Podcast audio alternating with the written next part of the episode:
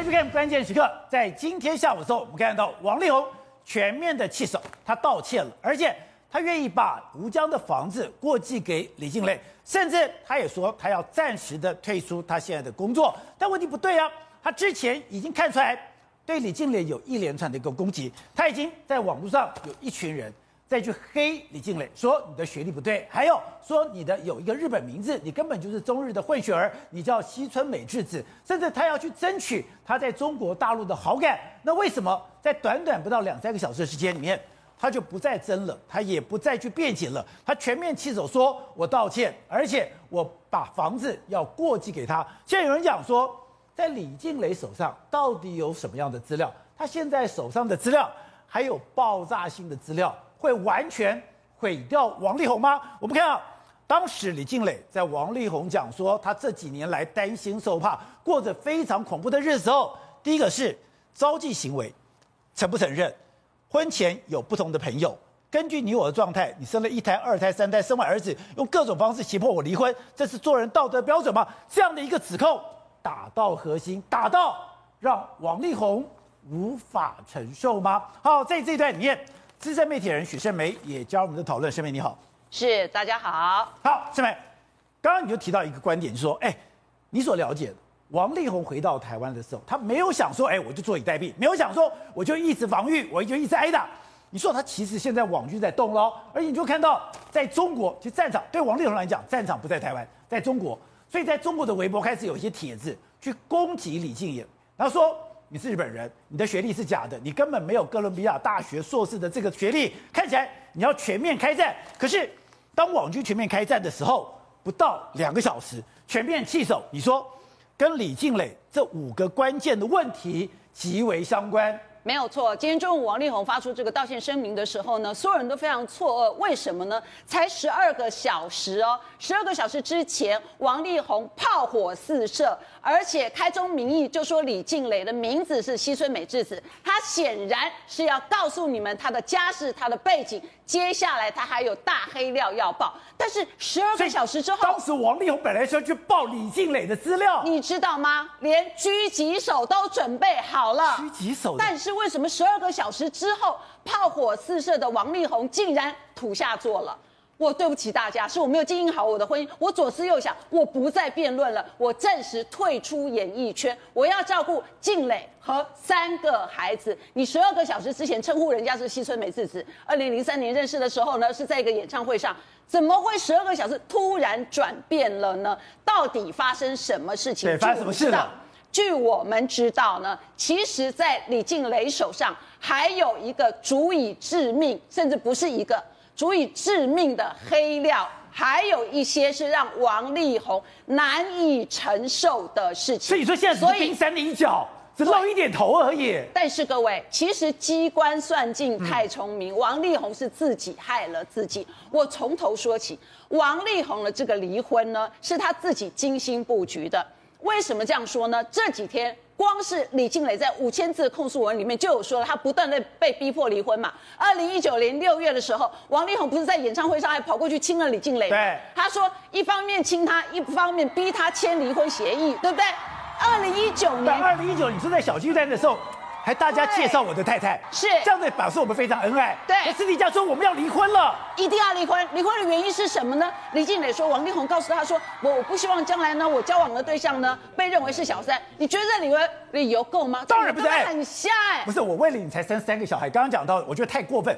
为什么让人家哎，你生了第一胎、第二胎、第三胎是男生，生到男生之后，你就说你要离婚了？但是李静蕾有说，王力宏承诺他，你只要相信我，我对外发言。各位，这个话语当中代表的意思是两个人都同意，那你可以发布这个离婚消息。所以各位记得吗？几天前周刊才报道说他们离婚了。对，离婚的原因是婆媳问题。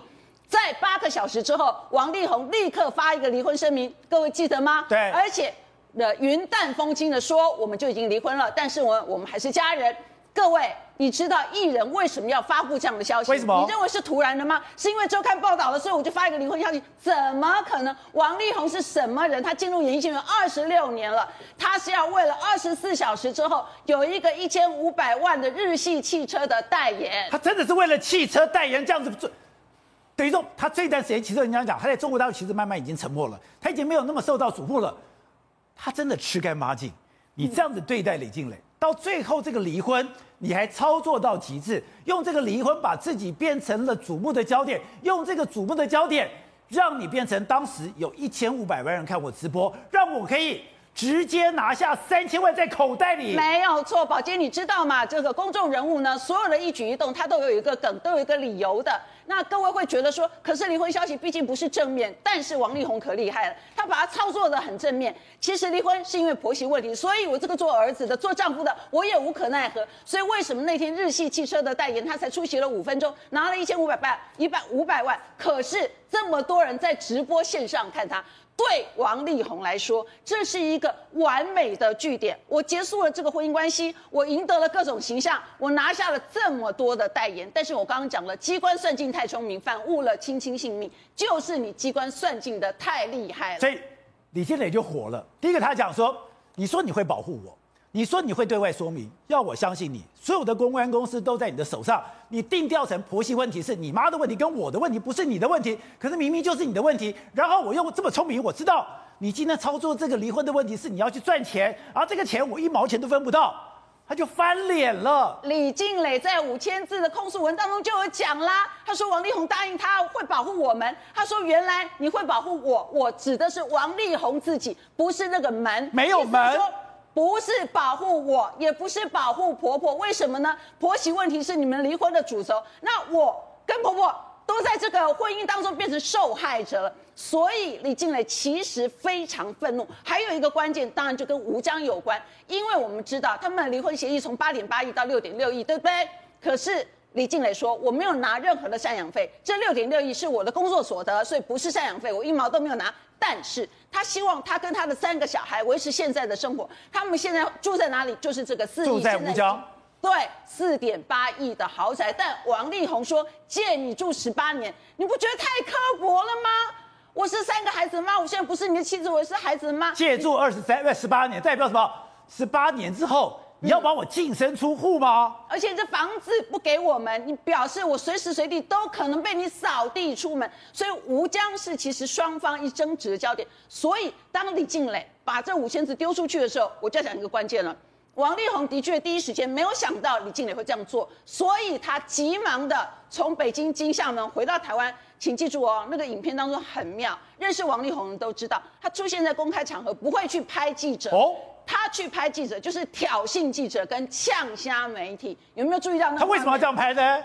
哎，他的本性露出来的，因为他要回来开战了。好，对你讲，他已经准备开战了，而且你讲网络上已经很多对李亮、呃李静颖、李静蕾非常不利的讯息，是为什么突然偃兵息鼓？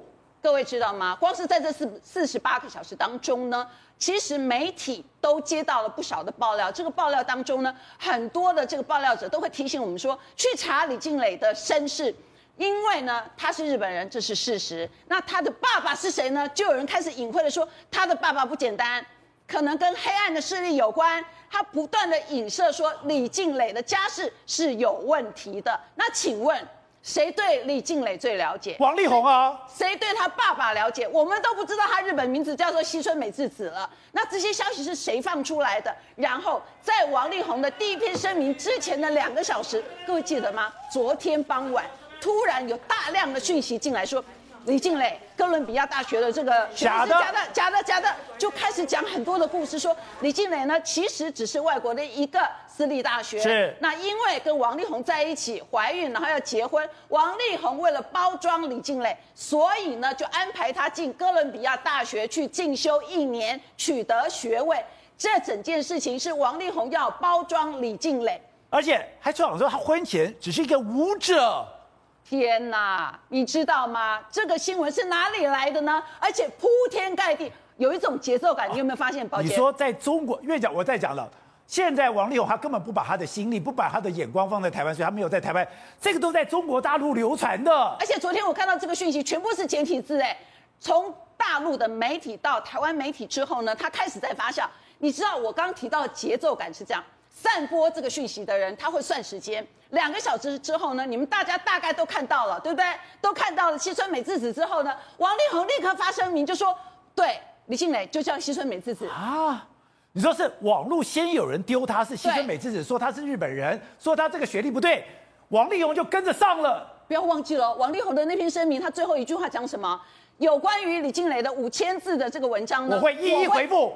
各位，一一回复啊！我们吃瓜群众就在等你，到底要回复什么？据我知道，是狙击手把子弹都准备好，就是要开战，就是要挖李静蕾的底。但是十二个小时之后全部逆转，为什么呢？第一。李静蕾今天有说，他又打电话给王力宏，是因为王力宏在声明当中说，我只能透过这个方式跟李静蕾对话，我没有办法跟他对话。你在鬼扯！李静蕾打电话给王力宏，王力宏打五通电话不接。对，但是双方。那我觉得最夸张的是，是你第一通有二十几秒，代表我接了，我知道我不接，我就把它按掉了。是，所以双方不可能是没有对话的管道。反而是王力宏不接这个讯息，那为什么？那他们两个人是不是在这十二个小时当中有接上话跟沟通，或者是李静蕾手上其实也有一些致命的武器，让王力宏在十二个小时之后，你要房子马上过户，我跟你道歉，我暂时退出演艺圈，我会花很多时间陪爸爸、陪妈妈、陪静蕾和三个小孩。各位不要忘记了，十二个小时之前，王力宏说什么？我有调解委员的录音档哦，哎，他也是有备而来，对，有录音档，那是不是子弹？是，我这录音档公开，我也是让你死哦，但是没有啊，为什么突然收进来的？那就表示那个致命的料可能还在对方手上。好，所以常玉，刚刚讲到的吴江是个关键吗？今天大家去查了一下，发现，哎，他们王家在台北市有很多的豪宅，就是豪宅所有都在谁？都在他妈妈的名下，对，都在王妈妈的名下，所以李经理会这么的气愤，就是说，车子是在王力宏名下，房子通通在妈妈的名下。那这两天呢，一直在吵，就是说，因为王力宏一直行说说李靓蕾就是一个，他不是一个什么都不要的人啊，他要钱啊，他要房子啊，他要赡养费啊，要司机，要保姆啊，要很多的东西。好，那关键就在这栋房子，叫做吴江啊，吴江最近可红了不得了了哈，因为吴江是在仁爱路一个。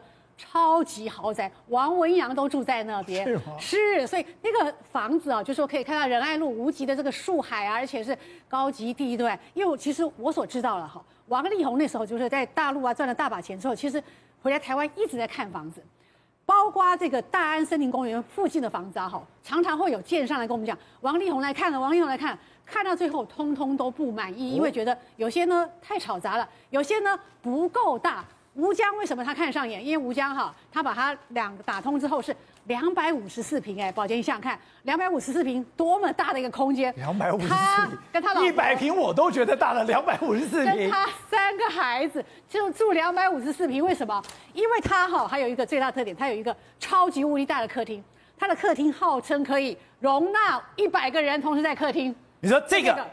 这么多人，这个是他们那个 Christmas 的时候拍的。这个我有算过哈，大概六十个人了。可是他说这个客厅其实可以容纳到一百个人。天王的家里哎，天王豪宅，天王的客厅可以容纳一百个人，那才够豪气，才够气派啊！所以他才要买这个地方。买下来之后，哎呀，对不起，他这个其实哦，王力宏那时候看上的时候，大概一百多万还不到两百万，他就觉得贵了。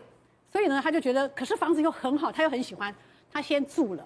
用租的哦，租租了一个月还要付四十到五十万哦。租了几年之后，后来觉得说，哎，这个房价一直上去不得了了，还是买下来。他买的时候其实才两百出头，现在已经涨到一平两百五十几万，所以他也是赚了很多钱。好，但是这个房子啊，哈，登记的是在他妈妈的名下哦，所以当时李庆蕾当然就说，哎，身为一个女主人呢，哈，那每次天王嫂办活动办趴的时候，人家会问呐，哎呀，别人我这个闺蜜他们是住在哪个豪宅，房子是她的，对不对？那是不是讲了半天，这个这个炫耀了半天说，哎呀，李静蕾的房子，哎，不是他的名下，所以他一直觉得说，他觉得啦。就说孩子已经慢慢大了嘛，大的都已经八岁了哈，读书了，所以他觉得说这个房子早就应该要过户到他这边来。可是王力宏怎么样都不肯，他觉得说，呃，你看不是走一走，走到最后还要还要离婚嘛，所以他觉得说这个孩子是真的，婚姻呢到最后不知道，所以说房子呢千万是不能给这个太太哈，所以他们家也灌输这个观念。但是这个这个豪宅你知道吗？哎，开这么多 party 好，办这么多的活动，但是终究这个这个吴江啊哈，直到。这一次谈判到最后，王力宏最后有讲啊，他并不是一毛钱都不要的。对，好，甚至于他们在第一次谈判的时候，他有讲说写了一大堆嘛，我可以把吴江给你，好，但是你要收回你前面所讲的，就是你在神志不清之下对我所做的指控。李金磊当然不能接受啊，好，甚至于王爸爸也觉得说，李金磊呢就是大了肚子之后来威胁我儿子哦，希望说，哎，要不然他的跟这个这都会同时消失这样子。可是你知道吗？李金磊不肯接受这样子，要吴江，就是说要我说我自己是疯子，你才把吴江给我，他当然不肯。你看谈判到最后，今天今天王力宏最新的谈话，他说吴江送给你，吴江现在价值大概四点五亿了哈。然后呢，孩子我会共同来抚养，然后呢，你所要的司机、保姆、赡养费什么什么费，我通通都会付。所以你知道吗？吴江是不是很重要？吴江在他们这样来讲，就是说，他们都在抢，都在等这个吴江。好，吴江之后，王力宏他们家不止这一栋豪宅啊！我说那时候，王力宏是看遍台北市所有的豪宅。比如说，在仁爱路有一个吴江，在忠孝东路有一个国庭。对，国庭是他比较早买的，登记的也是在王妈妈的名下哦。他们公司的名下当然王妈妈的名字。国庭呢稍微小一点，可能不到一百平，但是也是在高级地段，也是在热门地段。对，这个国庭买的时候啊，王力宏，王力宏非常喜欢炫耀自己的豪宅。刚刚讲那个不是一百个人可以挤在大客厅的吴家吗？这个国庭他买的时候，他把谁找来？他把李云迪正好来台湾。李云迪，那是传出跟他有这个同性同志的友好关系。这个就是李云迪。对，他到他们的哎弹钢琴啊，弹钢琴啊。这个在拍照片给大家写啊，那时候人家还说哇，因为那个时候他可能比较喜欢走一个工业风啊，他们家还有这个水管外露啊，工业风这样。他们说你们家这个家徒四壁，你还给人家拍？他说哎呀，这个不是，只是说好朋友来就到我们家啊，就弹琴嘛。所以他就是很很喜欢炫耀自己这个豪宅。他这个豪宅到现在也是增值的，就是说涨了好几倍这样子。好，那么在想说王力宏就是在钱方面，在说房地产，在这个守守这个这个他的这个业啊，守他这个家里赚的钱守得很厉害。那代表好奇是。那些王力宏真正的大退让，就是我把吴江给了李静蕾之后，是这个就没了吗？就云淡风轻就结束了吗？当然不是啊，还没结束。他们原来还在讲说，他们还有个洛杉矶的房子嘛，还在讲。那李经理有讲，洛杉矶的房子本来就是登记在他的名下，是他们婚前的时候就可能就那时候就已经买下来，所以就是说为了房产，其实是。征战了一番哈，吴江最后尘埃落定，给了李靓蕾。当然，李靓蕾要付很高比的这个呃增值税啊、地价税等等的。但是王力宏就等于是割肉一样了哈。那他现在还保有这个国庭啊，可能还有别的物业。以他这么会理财来讲，但我们在讲说，王力宏其实是一个真的是小气抠门到节省到你无法想象，说一个天王是这个样子。小气抠门。对，其实所以说。真的把吴江给了他，这是割他身上的肉，肉喝他的血一样啊！他其实哦，那时候出道的时候就是很形象非常清新非常好，然后这个这个每次出来都是这样很斯文啊，这样。我们就曾经问过他们的这个说，哎，他这个头发哪里剪的哈？就说怎么这么好看呢？因为那时候形象真的太好。他说，哎呦，年姐，我跟你讲，他真的从来没有上过美容院。这个头发哈，是他每一次啊，就是说头发长了之后，就在后面的这个美这个这个我他们在要录影的时候，就叫那个发型师随随便帮他剪一剪的。他说他的头发成这样子吗？几年来都是这个样子。所以你说王力宏有多省，甚至于他们就说，有时候他们都是说呃录音啊什么伴唱，他说从来也不会给人家，就说哎付点车马费什么也不给的。所以就是说他就是一个非常节省、非常抠门、非常小气。到处省省到最后，把吴江还是给了李靓蕾了，就还就自己满盘皆输。对，好，自己刚刚这边讲了，他一开始真的准备要一搏吗？真的要准备反击吗？真的要准备决战吗？针对五千字要一一反击吗？就全面退让，全部退让。你要讲一个关键点是，因为他不知道李静蕾手上到底拿了什么东西。哎，连你手上都有很多东西。对，李静蕾手上到底有什么可怕的东西？李靓蕾手上可说有一个大核弹啊，就是所说他们所说的一个花名册。什么花名册？这花名册，这花名册是什么？你知道吗？就是当时王力宏长期之间发生的一些性关系的女孩子的一些特征啊。如果这本流出来的话，还得了？这辈子王力宏一般就没办法翻身了。而且你刚才讲到。你是在二零一二年的时候就已经开始去盯他了，对，当时没有人相信，而且你当时所属的报纸也不敢相信，对，不敢坐在前面，而且把它给缩小缩小到一半的内容，没错。结果现在在这几年来，两岸针对他的这些他的特殊的性嗜嗜好大幅报道，没错。最重要就是他最精彩的那九年，九年前就是二零一二年，二零年发生什么事情？小魔的出现，林小鱼，再就是白兔，昨天自己爆料说她是他的正牌女友，再就是李静蕾，李靓蕾在二零零三年就已经被拍到过了，在这两个是谁呢？这两个就是一个是五十岁的大妈性工作者，跟一个网袜妹韩国籍的。而且你当时是怎么追这条新闻？你当时是怎么会知道他们家有这种特殊的人进出嘞？当时我知道这个特人进出的时候，是因为当时跟保全呐有有一个较好的关系。为什么？一个豪宅里面，狗仔车每天在那边等待，那个住户受不了了，每天都在报警，赶我们赶不动。第二个证实一个通天，保全如果站在外面是非常非常忍的。那时候大家互相尊重，我们站远一点点，那你就做好你的工作就好，大家谁也不爱谁。结果有一天很冷的时候，我送杯咖啡给保全，保全就跟我说啊，你每天大概下午两下午两点多来这边等，你等不到东西的。我就说麻烦你，如果有这样的人出现的话，请你给我一通电话。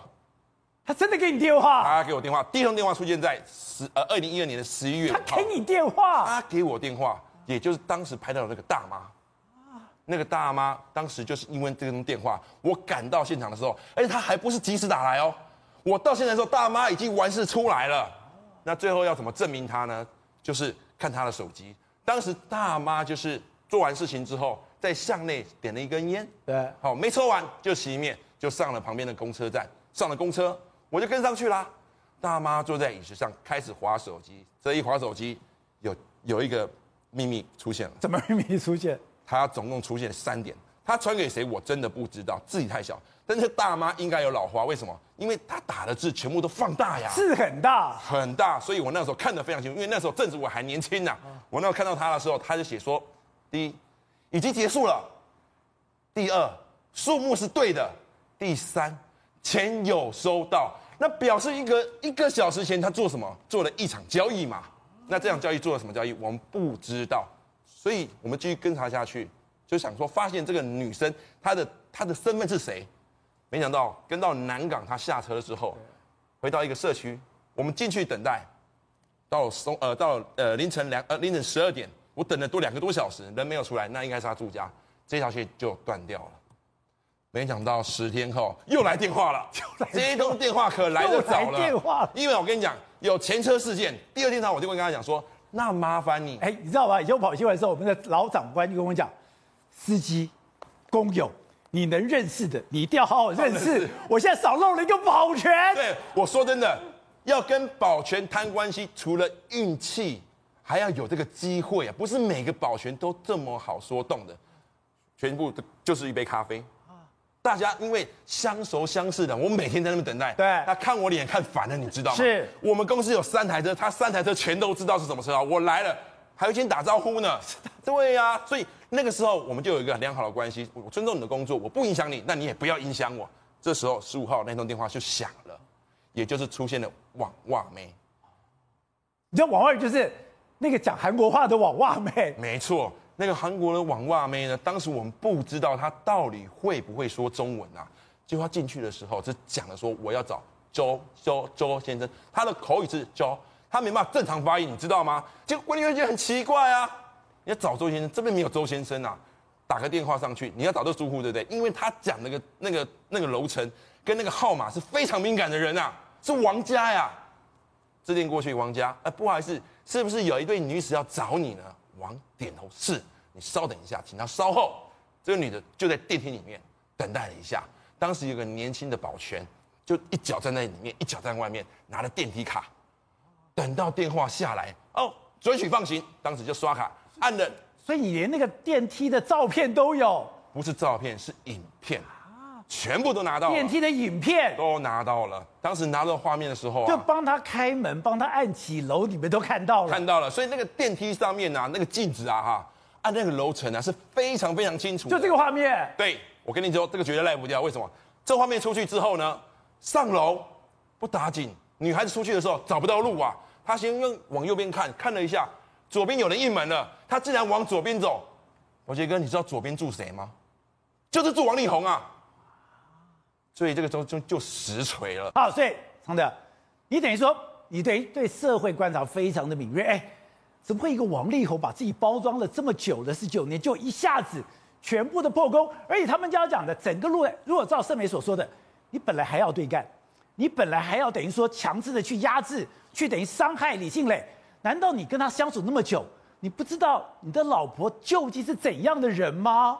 没有，我觉得这个跟自己啊从小到大啊信以深深相信的价值观有关系，因为他总是认为觉得是说女生呢。最在乎的就是钱啊，尤其是要嫁到他们家里面的人来。对，所以从小就是爸爸妈妈讲的，然后呢，他接受的观念，他也觉得说，哎，只要用钱，旁边应该也有很多这样的朋友的状况啊。然后他们对付另外一半，可能都是用这种方式啊，因为那些人不就是乖乖的吗？对，对不对？只要卡到钱的问题，也许大家就会就范，但是他没有想到说。这个时代真的女生是不一样的，你知道吗？这个时代的女生更有一种在乎，就是感受的问题。对。然后呢，更重要的是自主权的问题。如果说我过过这样的日子过了很久了，可是我一点都不快乐的时候，我干嘛要这些钱？他会醒过来的呢。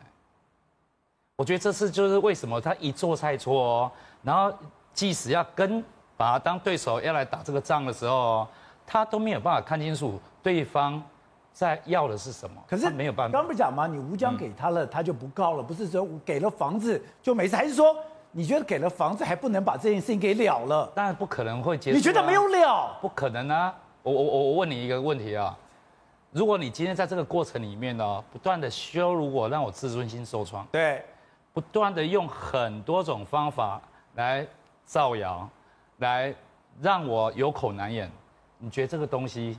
是可以消钱消除的吗？你觉得消不了吗？消不了啊！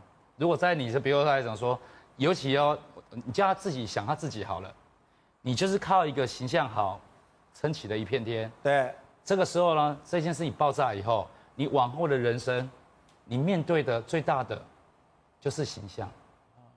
啊，这个形象你不在乎吗？对，你也很会很在乎啊，对不对？嗯。而且就是李金磊在他的信里面呢，一再的强调就是说。从第一封信到最后，他一再的强调一件事，是说你要勇敢去反省自己。第二个，第一封信的时候就有提到说，哎，你要想一想说，你你心里你是你这个形象有价值，我们女生也有价值的，你妈妈也有一个价值的，难道我们这些都不重要吗？可是中间有个我不懂的是说，我帮你生了三个小孩，对，当我生了一个女的，两个女的，第三个儿子，你就要跟我离婚？以他这么聪明，他难道不知道你到底把我当成什么？就像说。为什么这十二个小时有一次这么一个大翻转？我本来已经准准备跟你对决了。对。为什么十二个小时以后我全部弃守？不一定是跟他有手上，对方有手上有很多什么证据哦。因为如果他会想这些事情呢，其实，在那个那个白兔的那个事件里面，他就知道说，哎，你有证据，证据，而且他证据的提醒都讲得蛮清楚的呢，是他一再的。不不去面对，哎，对。然后呢，李静蕾一再也提醒他说：“你要反省我这几个提问，而且这几个点你真的要反省。你只要反省以后，我觉得这件事情不用走得那么难看。”一再的提醒他哦，可见哦，他不是不知道有这些证据，对，而是觉得说，我觉得这些都不重要，重要的是哦，你就是要钱而已，啊，重要的是你们女生呢，有小孩的女生呢。嫁进人家家里的女生呢，这些才是你们要的重点。对，所以他就一再的用这种方式哦，对，给你钱，蒙蔽给你房子，他一再用这来蒙蔽自己。我告诉你啊、哦，现在不是他要不要给房子的问题，你再想一想，就说哇，这个局面哦，弄出那么大，爸爸妈妈的的家庭介入孩子的观念这么令人质疑啊，这个形象你也是要去面对的，然后自己。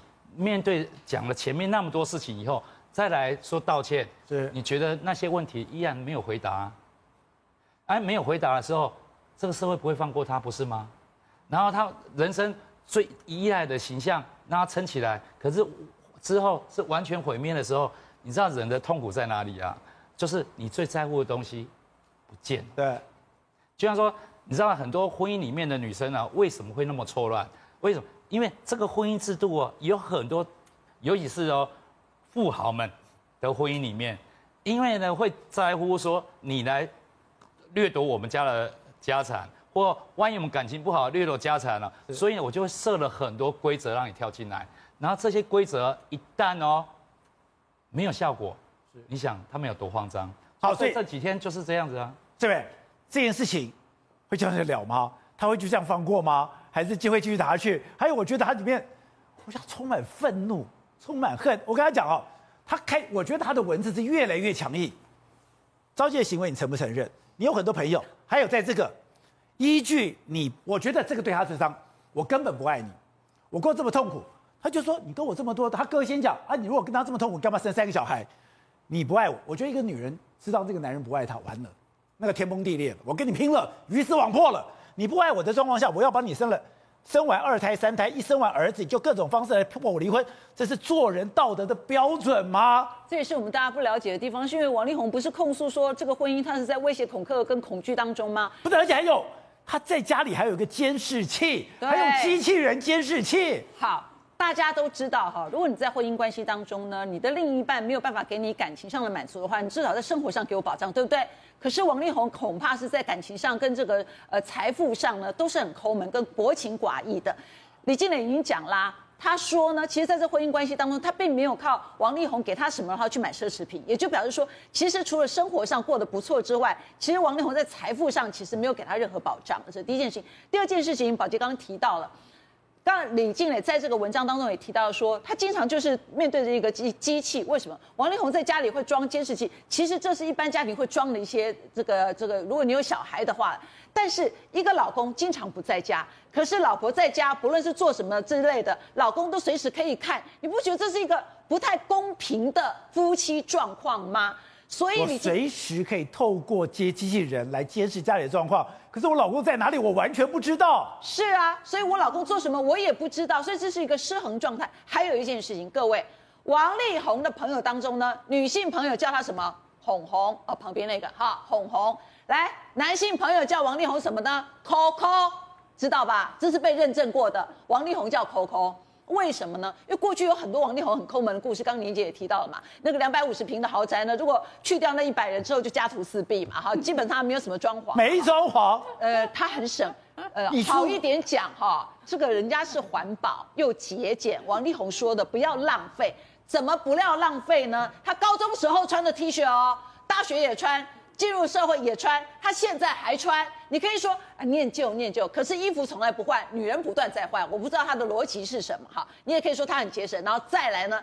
你知道过去他跟陶喆就像大陆一个实境秀，连陶喆都看不下去。他说：“你们知道吗？他是赚最多的歌王哈，可是他袜子都破的。我到他家去，他没有一双袜子是完整的。结果当下哦这个综艺节目主持人就说：力宏，你就把鞋脱掉吧。力宏当场脱鞋，破的，看到没有？”哎呦，你袜子一双才多少钱？也有人爆料说呢，帮他去办唱，帮他做一些工作，他其实一毛都不付的。然后各位，如果天王要开演唱会，都是哎票直接送，对不对？没有他的亲朋好友有接到他的票，也就是他不送票的。开演唱会哈，自己买。你抠到这种地步，到最后呢，你什么都赔光了。Good day，有爱大声唱，拥抱好日子公益演唱会。邀你一起为爱发声。